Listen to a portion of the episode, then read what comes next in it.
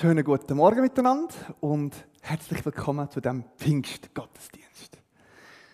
Wie schön, dass wir heute dürfen Pfingsten feiern.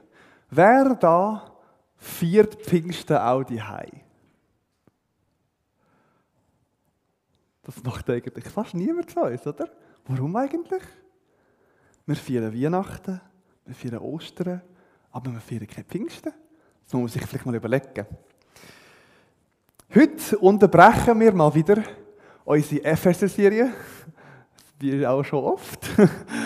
Und wir werden heute eben in diesem Gottesdienst das Ereignis feiern, wo maßgeblich zu unserer Identität als Christen dazu beitragen hat.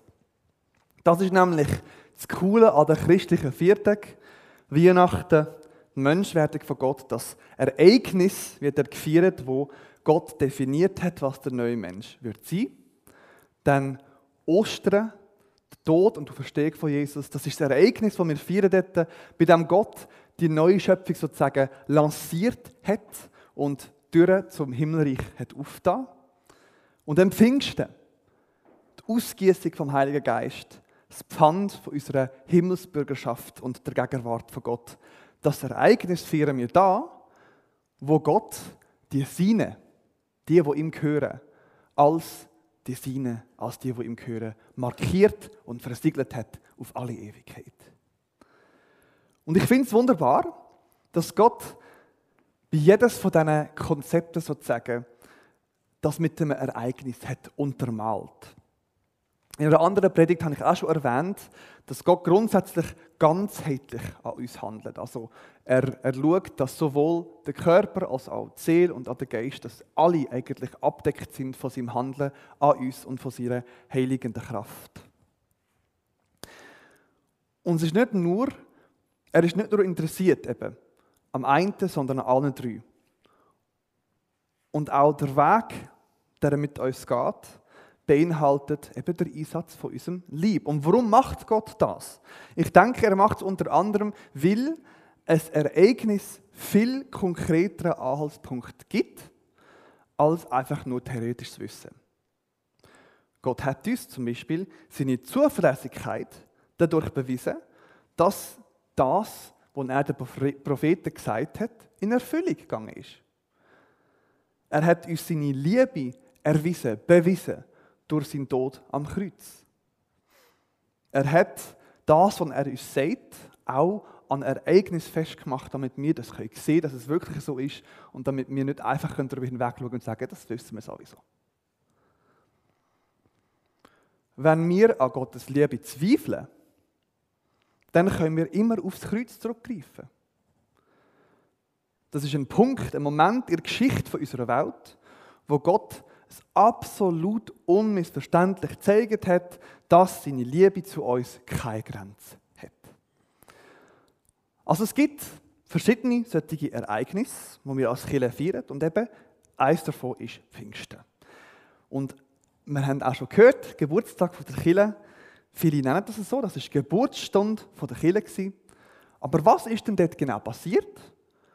Und was heißt das, dass es dort passiert ist? Und bei alle solchen Viertage, die wir haben, eben, wo ein Ereignis geknüpft sind, gilt auch bei Pfingsten, dass man dort einen längeren Text aus der Bibel vorlesen kann.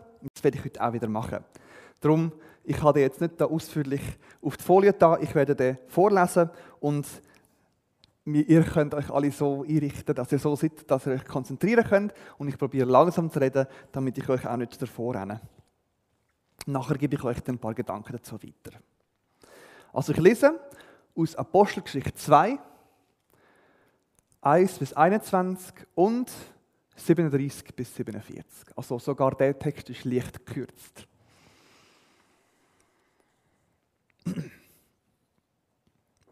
Schließlich kam das Pfingstfest. Auch an diesem Tag waren sie alle wieder am selben Ort versammelt. Plötzlich setzte vom Himmel her ein Rauschen ein, wie von einem gewaltigen Sturm. Das ganze Haus, in dem sie sich befanden, war von diesem Brausen erfüllt. Gleichzeitig sahen sie so etwas wie Flammenzungen, die sich verteilten und sich auf jeden einzelnen von ihnen niederließen. Alle wurden mit dem Heiligen Geist erfüllt und sie begannen in fremden Sprachen zu reden.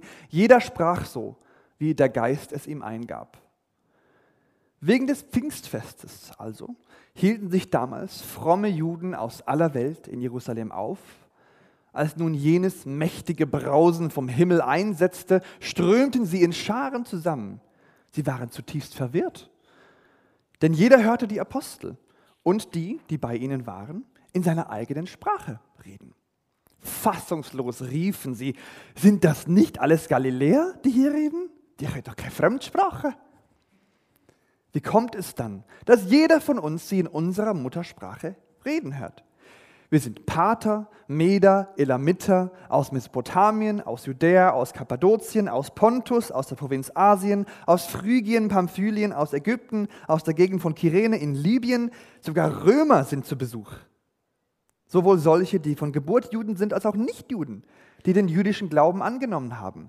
Auch Kreter und Araber befinden sich unter uns. Und wir alle hören sie in unseren eigenen Sprachen von den wunderbaren Dingen reden, die Gott getan hat. Das Krasse, glaube ich, ist, dass die alle ihre Sprache rausgehört haben aus dem Gewimmel. Alle waren außer sich vor Staunen.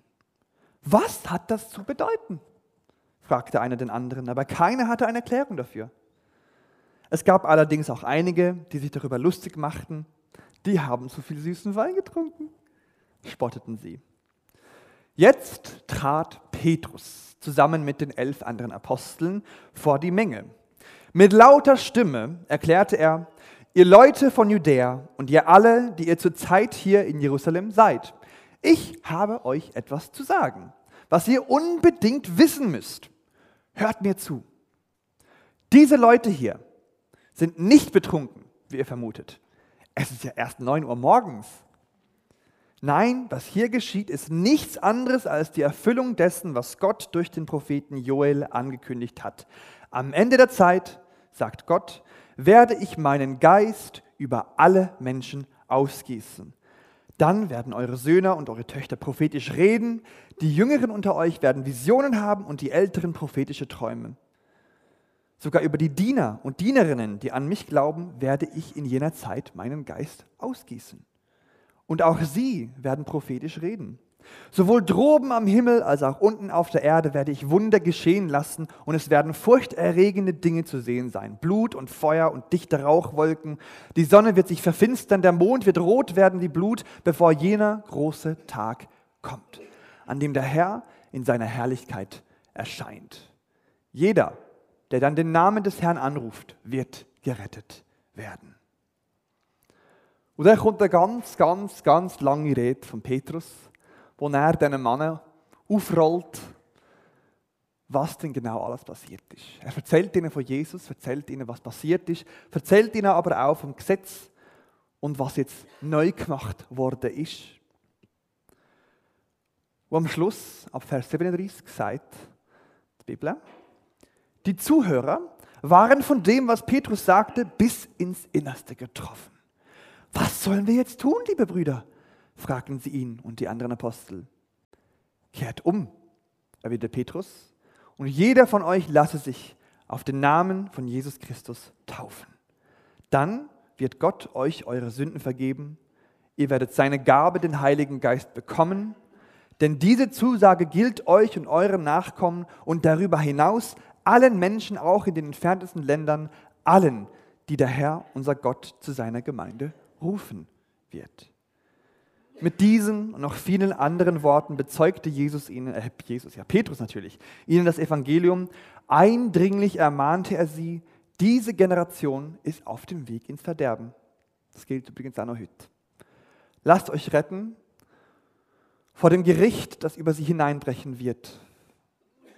Viele nahmen die Botschaft an, die Petrus ihnen verkündigte, und ließen sich taufen. Durch Gottes Wirken wuchs die Gemeinde an diesem Tag um etwa 3000 Personen.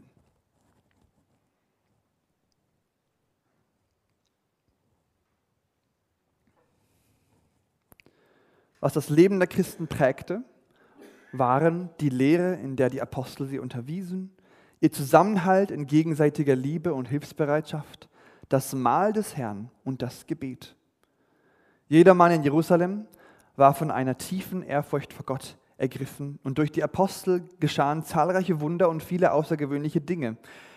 Alle, die an Jesus glaubten, hielten fest zusammen, teilten alles miteinander, was sie besaßen. Sie verkauften sogar Grundstücke und sonstigen Besitz und verteilten den Erlös entsprechend den jeweiligen Bedürfnissen an alle, die in Not waren. Einmütig, mit großer Treue kamen sie Tag für Tag im Tempel zusammen. Außerdem trafen sie sich täglich in ihren Häusern, um miteinander zu essen und das Mahl des Herrn zu feiern und ihre Zusammenkünfte waren von überschwänglicher Freude und aufrichtiger Herzlichkeit geprägt. Sie priesen Gott bei allem, was sie taten, standen beim ganzen Volk in hohem Ansehen und jeden Tag rettete der Herr weitere Menschen, sodass die Gemeinde immer größer wurde. In diesem Text wird uns auf eine ganz äh, neue, neue, ja gut, eine neue Art und Weise ein Element vorgestellt, das uns als Phänomen vereinzelt in der ganzen Bibel immer wieder begegnet. Das Phänomen vom Heiligen Geist. Das erste Mal begegnet uns der Heilige Geist im allerersten Satz der Bibel. Und der Geist Gottes schwebte über den Tiefen. Dann gibt es immer wieder andere Erwähnungen. Also der Josef zum Beispiel, wo durch den Geist Gottes den Traum vom Pharao hat deutet dann der Bezalel, der das Gefäß von der Stiftshütte angefertigt hat. Also seine Kunst ist im wahrsten Sinn vom Wort inspiriert gewesen, also von Gottes Geist eingegeben. Der Biliam, wo vom Balak, vom König der Moabiter, dazu angehört worden ist, Israel zu verfluchen, kommt dort an und der Geist Gottes kommt auf ihn und er segnet das Volk stattdessen. Dann der Saul, der David, die Propheten, Sowohl die, von denen wir in Königs- und Chronikbücher lesen, als auch die Schriftpropheten. Also der Elia, der Elisa und all die, der Samuel und später eben auch Jesaja, Jeremia und die zwölf kleinen Propheten und so weiter. Zuletzt auch Jesus selber bei der Taufe durch Johannes. Und was all die Instanzen gemeinsam haben, ist, es sind fast immer nur einzelne Personen, über die der Geist von Gott kommt. Und denkt man zum Beispiel als Beispiel vom König Saul, wo es sogar ausdrücklich heißt, und der Geist von Gott hat ihn verlassen. Und ein böser Geist ist stattdessen hineingekommen. Die Geistesfülle, die ist fast nie eine permanente Sache gewesen. Bei Jesus. Und das ist ein ganz wichtiger Punkt. Um zu verstehen, was genau am Pfingsttag vor fast 2000 Jahren passiert ist, müssen wir eigentlich erstmal grundsätzlich verstehen, wer oder was der Heilige Geist ist. Das ist aber gar nicht so einfach, weil der Heilige Geist ist Gott. Also wir reden ja von unserem dreieinigen Gott, Vater, Sohn und Geist. Aber ich denke, das Grundlegendste, was wir über den Heiligen Geist aussagen können, ist, er ist die Gegenwart von Gott. Da, wo der Geist ist, da ist Gott. Wenn der Heilige Geist über jemanden im Alten Testament kommt, dann bedeutet das immer, dass die Person gerade mal etwas wird machen oder sagen, wo eigentlich nur Gott kann. Also ein Mensch auf jeden Fall nicht. Also ein Wunder oder eine prophetische Aussage oder ein Traum deuten, eben, wo kein Mensch kann deuten. Wenn der Heilige Geist über einen Menschen kommt, dann ist die Gegenwart von Gott ganz unmittelbar in und um ihn herum und macht ihn fähig zu mehr, als er sonst kann. Es ist also nicht nur die Gegenwart von Gott, sondern auch die Kraft von Gott, wo eben auch nicht von seiner Gegenwart getrennt werden kann. Der Elia ist zum Beispiel vom Geist von Gott erfüllt gewesen, heißt und ist schneller als der Streitwagen vom Ahab vom Karmelberg bis nach Jezreel gerannt. Das sind etwa 50 Kilometer, für die, die es nicht wissen. Und ein Streitwagen kann je nach Gespann und Design zwischen 25 Stundenkilometer und 40 Stundenkilometer fahren. Ein durchschnittlicher erwachsener Mann kann etwa 13 Kilometer pro Stunde rennen. Der Usain Bolt hat eine Höchstgeschwindigkeit von 27 Kilometer pro Stunde. Aber der Usain Bolt soll das mal einfach ein Kilometer lang erstmal durchziehen. 50 Kilometer rennt der Elia vor einem sagen wir mal, nehmen wir mal die Mitte, 32,5 Kilometer pro Stunde schneller Streitwagen her. Der Heilige Geist ist die Gegenwart und Kraft von Gott. Und im Neuen Testament gibt uns Jesus noch ein paar andere Charakteristika vom Heiligen Geist, wo noch dazukommen. Er ist der Tröster. Er ist der, der uns in alle Wahrheit hineinführt. Er ist der, der uns an alles erinnert,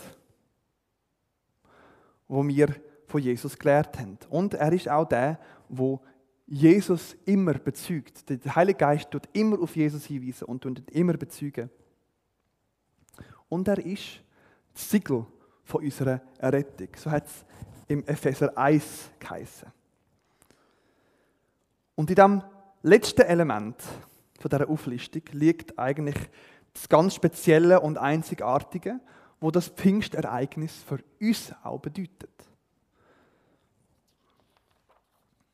Um das zu verstehen, müssen wir aber ein paar Verse zurückgehen in der Apostelgeschichte ins erste Kapitel, Vers 4 bis 9.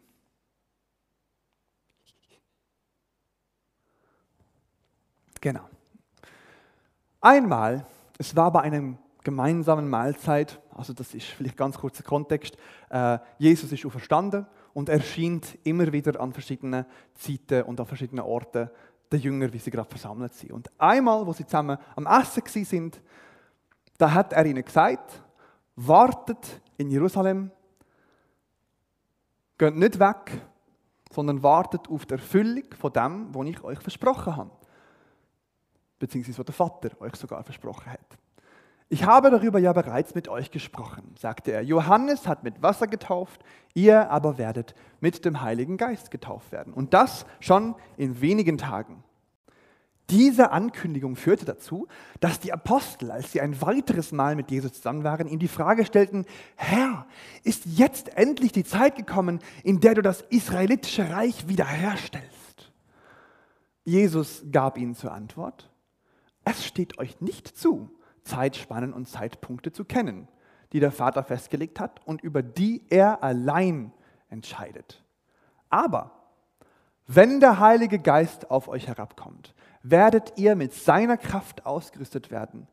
Das wird euch dazu befähigen, meine Zeugen zu sein. In Jerusalem, in ganz Judäa, in Samarien und überall sonst auf der Welt, selbst in den entferntesten Gegenden der Erde. Also Jesus macht da eigentlich verschiedene Gegenüberstellungen.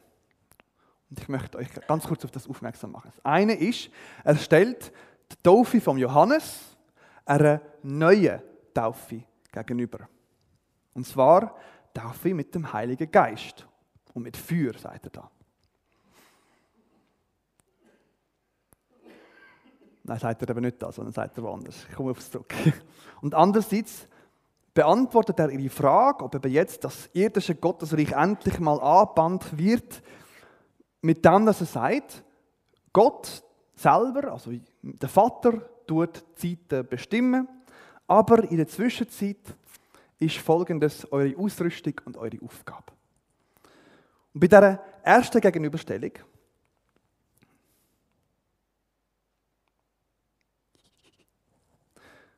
Genau, bei dieser ersten Gegenüberstellung da zitiert Jesus etwas, wo der Johannes der Täufer in Matthäus 3 über ihn gesagt hat. Ich taufe euch mit Wasser, nach mir kommt einer, wo euch mit dem Heil, also dessen Schuhe ich nicht einmal würdig bin aufzubinden, wo euch mit dem Heiligen Geist und mit Feuer wird taufen. Und auch später in der Apostelgeschichte begegnen mir ganze Gemeinden, wo zwar die Taufe von Johannes kennen, aber keine Taufe, die irgendetwas mit dem Heiligen Geist zu tun hat. Und was ist denn zwischen diesen zwei genau der Unterschied? Die Taufe, mit dem der Johannes die Menschen getauft hat, ist im Vergleich mit der Taufe auf den Namen von Jesus etwa so wie die Opfer aus dem Tempelkult im Alten Testament im Vergleich zum Opfer von Jesus am Kreuz. Die Menschen sind zu Johannes gekommen, damit sie Buß tun können um ihre Sünden zu bekennen und mit der Taufe zu signalisieren, dass sie sich davon ablösen und einen neuen Weg möchten einschlagen. Und die Wirkung von dieser Taufe war nicht, dass Sünden abgewaschen worden sind, sondern dass sie ihre Absicht, nicht mehr zu sündigen, öffentlich kundgetan haben. Die Sühne der Sünde, die ist immer noch als Opfer im Tempel geknüpft gewesen. Und im Grunde genommen ist die Taufe von Johannes eigentlich nicht weiter als ein symbolischer Akt, durch den er Gott hat Recht gegeben und sich unter das Recht unterworfen hat. Und dann kommt Jesus und lässt sich auch taufen. Wir lesen, und er hat gesehen, wie der Geist Gottes auf ihn abgekommen ist, wie eine Taube. Was soll denn das?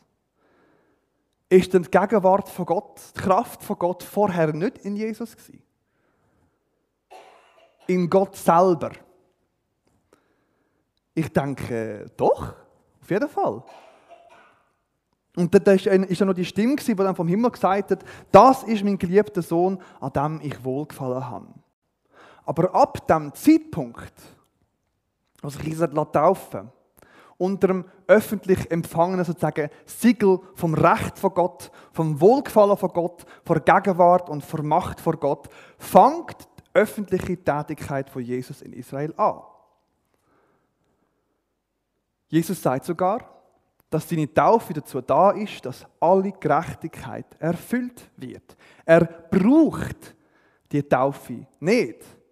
Aber er stellt sie gleich an Anfang von seiner Tätigkeit, damit es ganz klar ist, wer ihn sendet und warum er das macht und sagt, was er macht und sagt.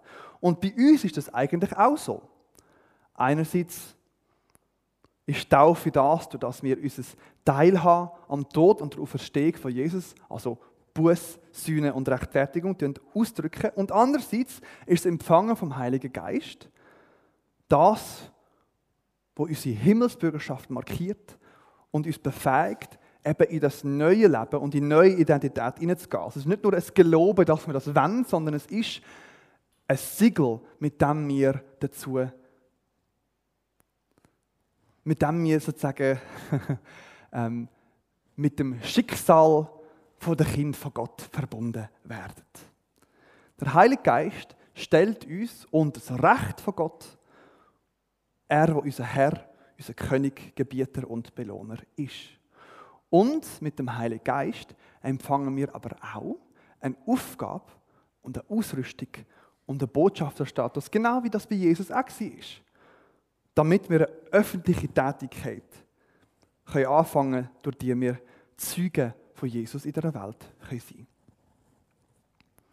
Wenn wir jetzt nochmal Vers 1, äh, 1 bis ja, 7 und 8 lesen, Jesus gab ihnen zur Antwort, es steht euch nicht zu, zu, Zeitspannen und Zeitpunkte zu kennen, die der Vater festgelegt hat und über die er allein entscheidet. Aber wenn der Heilige Geist auf euch herabkommt, werdet ihr mit seiner Kraft ausgerüstet werden. Das wird euch dazu befähigen, meine Zeugen zu sein in Jerusalem, ganz Judäa, Samarien und überall sonst auf der Welt, selbst in den entlegensten Gegenden der Erde. Und die Frage, wo die Jünger gerade vorher mehr oder weniger gestellt haben, ist, wirst du jetzt das Ende bringen und das Reich von Gott auf dieser Welt aufstellen? Und mit ihrer Vorstellung da schwingt eigentlich sehr konkret mit, dass die Verheißung der Propheten ist, dass Gott wird wieder unter seinem Volk leben. Dass er wird unter ihnen wohnen. Und das endlich all das Gute, wo ihnen im Alten Testament im Bund mit Gott verheißen worden ist, eintrifft. Denken wir auch am Anfang vom Johannes-Evangelium steht und das Wort Gottes zeltete unter den Menschen, hat unter ihnen gewohnt. Also das ist auch ein ganz wichtiger Zusammenhang da. Dass Gott unter dem Volk wohnt, ist für sie von Anfang an eine definierende Charakteristika gewesen. Das ist ganz klar gewesen. Wie kann Israel Israel sein, ohne dass Gott unter ihnen lebt? Und das haben sie sich gewünscht. Darum fragen sie Jesus, kommt das jetzt? Weil du bist ja Gott, der unter uns lebt. Ist jetzt der Moment, wo das anfängt? Es gibt eine Geschichte von einem Rabbi, wo mal von einem Christ gefragt wurde, ist, warum glaube er denn nicht, dass der Messias schon gekommen ist? Der Rabbi schaut aus dem Fenster raus und sagt, ich schaue ja, und er ist ja nicht da. Was er damit meint, ist, wenn der Messias wirklich gekommen wäre, dann würde Gott mitten unter uns leben. Der Tempel wäre längst schon wieder aufgebaut, eben dort wohnt ja Gott. Und alle Welt würde die Augen auf Israel richten und von ihnen das Gesetz lehren und das Gesetz befolgen. Das ist eine Vorstellung, die auch heute noch unter den religiösen Juden gängig ist. Auf das warten sie. Und die Jünger fragen also Jesus, weil sie wissen, dass er der Messias ist. Ist es jetzt endlich so weit? Läutest du jetzt das endgültige Reich vom Frieden, das grosse Reich von Israel auf dieser Erde ein? Denken wir jetzt noch kurz dran. Was hat Jesus geantwortet, als der Pilatus ihn gefragt hat, bist du der König der Juden? Er sagt, ja, aber mein Reich ist nicht von dieser Welt. Statt dass Jesus ihnen jetzt äh, alle Schande sagt, dass sie es immer noch nicht gecheckt haben, sagt er einfach, die Zeit weiß nur Gott, die müsst ihr nicht wissen. Dann sagt er aber, wenn der Heilige Geist auf euch kommt, dann werdet ihr Kraft empfangen, damit ihr Zeugen sein könnt und zwar überall. Und mit dieser, mit dieser Aussage macht er etwas ganz Interessantes. Er rückt nämlich ihre Perspektive zurecht, ohne sie zu rügen. Er sagt ihnen mehr oder weniger, ihr möchtet sehen, erstens, wie die politische Macht von Israel wiederhergestellt wird. Und ich sage euch, wenn der Heilige Geist kommt, dann werdet ihr mit der geistlichen Macht von Gott ausgerüstet werden. Da geht es weiter. Zweitens.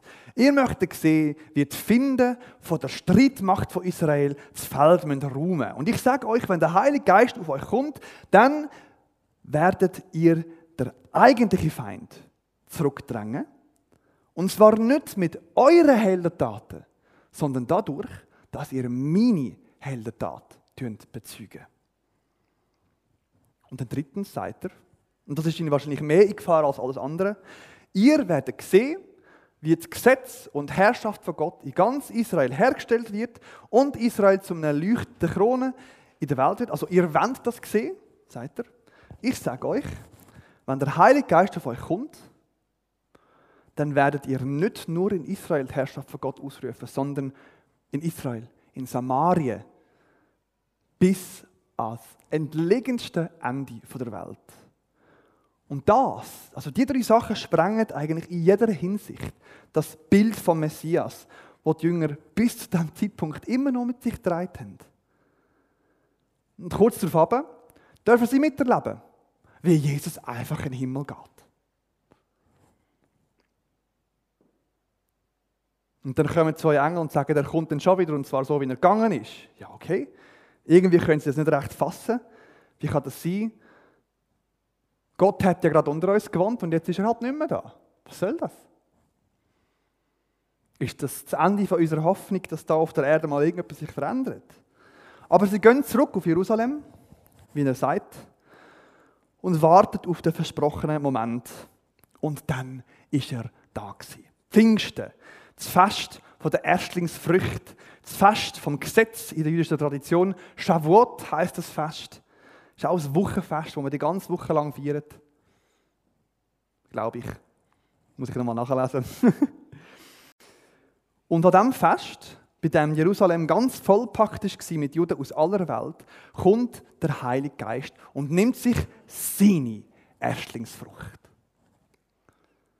Und er kommt so, wie die Gegenwart von Gott damals auch in der Stiftshütte gekommen ist. Und wie sie den Tempel erfüllt hat, wo der Salomo mit seinen Leuten eingeweiht hat. Er kommt als Sturm und als feurige Flamme. Aber ganz anders als damals, wo die Herrlichkeit sich niedergelassen hat und der Raum für alle unbetretbar gemacht hat. also keiner können reingehen, weil er auf der Stelle gestorben wäre, kommt der Geist in den Raum hinein, wo sich die Jünger versammeln und bleibt über jedem und über jeder als eine Zunge von Feuer stehen. Und ich denke, in dem Moment ist der Jünger etwas Großes aufgegangen. Die Wiederherstellung von Israel ist nicht, dass ein neuer Tempel gebaut wird und Gott wieder da wohnt. Nein, die Wiederherstellung von Israel ist, dass wir, die zu ihm gehören, zu Gott gehören, wo seinen Namen anrufen und seine Kinder geworden sind, dass wir der Tempel sind und Gott in uns wohnt. Wo der Heilige Geist über die Köpfe der Jünger als Feuerflamme ist stehen geblieben, haben sie gemerkt, dass es nicht ums Großreich Israel geht, sondern ums Großreich von Gott. Und dann ist ihnen klar geworden, da wo wir sind, da ist Israel. Da wo wir sind, da ist der Tempel und die Gegenwart von Gott, wo in uns wohnt. Da ist die Kraft von Gott, wo der Find bezwingt. Da ist nicht eine politische Angelegenheit, sondern das ist das Reich von Gott, wo überall dort ist, wo seine Kinder sind. Und an diesem Zeitpunkt, interessanterweise, ist für sie immer noch klar gewesen, die gute Nachricht gilt den Juden. Erst viel später, wo die Apostel gesehen haben, dass sogar die Heiden den Heiligen Geist bekommen, haben sie ihre Zeugnistätigkeit und den Aufruf, sich mit Gott zu versöhnen, auch auf Nicht-Juden ausdehnt. Das Empfangen vom Heiligen Geist ist schlechthin das, was uns zu Himmelsbürger macht. Was uns zu einem Teil vom Großreich von Gott macht. Er macht uns zu seinem Tempel, zu einem Teil vom wahren Israel, zu, einer, zu einem Leuchtsignal von der Gegenwart von Gott. Und das dürfen wir nicht vergessen. Der Heilige Geist ist nicht nur da, damit wir versiegelt sind, damit wir die Kraft haben und ins Ebenbild von Jesus umgewandelt werden können. Der Heilige Geist ist gekommen, so sagt Jesus, damit wir Kraft empfangen und seine Züge sind auf der ganzen Welt. Wir sind der Tempel von Gott. Und ein Tempel ist einerseits da dafür, dass man einer Gottheit begegnen kann. Man geht dort rein und begegnet man Gottheit, kann man nachher wieder gehen. Also, vielleicht ein bisschen komplizierter als das, aber ja. Aber er ist andererseits auch dafür da, damit die Welt anhand von dem Tempel kann sehen kann, was ist da für ein Gott, was will der Gott, was hat der Gott gemacht. Ein Zeichen für die Welt ist ein Tempel. Und das sind auch wir. Und in diesem Bericht, den ich ganz am Anfang gelesen habe, von diesem Ereignis von Pfingsten, dort steht, an diesem Tag sind etwa 3000 Menschen der Gemeinde dazugekommen. Sie haben Kraft bekommen, sie sind Zeugen geworden und die Gemeinde ist jeden Tag gewachsen und jeder hat den Heiligen Geist empfangen. Pfingsten ist nicht nur ein Fest, wo wir etwas feiern, wo wir bekommen haben. Es ist auch ein Fest, wo wir etwas feiern, was wir geben sollen. Wir haben den Heiligen Geist auch darum bekommen, damit wir ihn weitergeben. Oder damit wir die Botschaft weitergeben, damit Gott die Seine kann sammeln kann. Ich möchte, dass diese Woche ganz konkret zusammen mit euch anwenden. Und zwar auf eine einfache, fassbare und ganz einfach, also wirklich unkomplizierte Art und Weise da in dieser Schachtel hat es genug Exemplare von der Hauptzeitung von LiveNet für uns alle. Und in dieser Zeitung sind verschiedene Erlebnisberichte, in denen Menschen bezeugen, was sie mit Gott erleben oder erlebt haben. Das sind zum Teil, zum Teil prominente Leute, zum Teil weniger prominente. Die einen den Namen kennt man, die anderen nicht. Aber ich möchte gerne, dass heute Morgen jeder einzelne von uns, der da in diesem Gottesdienst ist, sich eine Zeit, einfach nur eine, man kann auch mehr nehmen, wenn man will, aber eine auf jeden Fall, mit heimnimmt und im Laufe der nächsten Woche irgendjemandem schenkt. Es ist mir egal, ob ihr das eurem Nachbar schenkt oder eurer Nachbarin oder einem Arbeitskollegen oder einem Obdachlosen auf der Straße. gebt es weiter. Und zwar darum, weil ihr umsonst bekommen habt, was ihr habt. Und weil ihr der Tempel vom Heiligen Geist sind und weil dazu auch gehört, dass man bei euch etwas von Gott mitbekommt. Ich stelle die Schachtel an den Eingang darüber. Ihr könnt euch einfach ein Exemplar pro Person rausnehmen und es diese Woche verschenken. Das sieht so aus. Das ist die Hauptzeitung.